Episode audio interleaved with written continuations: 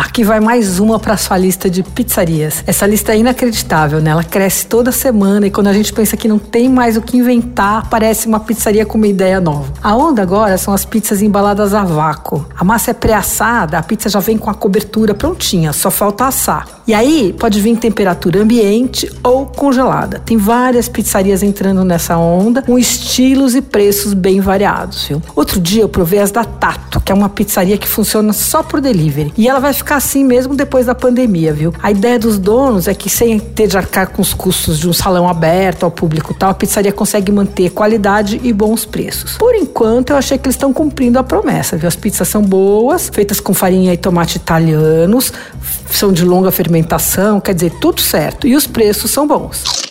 Tem duas maneiras de comprar. Ou a pizza pronta, assada, e aí o, é, o raio de entrega é limitado, é como se fosse uma pizzaria mesmo normal, a pizza vem quente e tal. Ou a pizza ultra congelada.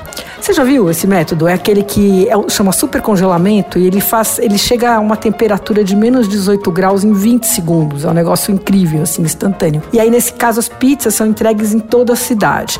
A compra é pelo site. Em geral, você encomenda em um dia e recebe no outro. As pizzas ultra congeladas são individuais e custam 24 4,95. Eu provei várias, viu?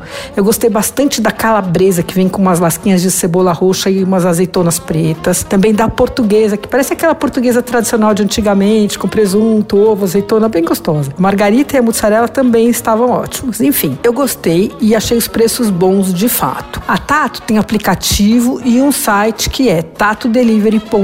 Você ouviu? Fica aí. Dicas para comer bem em casa, com Patrícia Ferraz.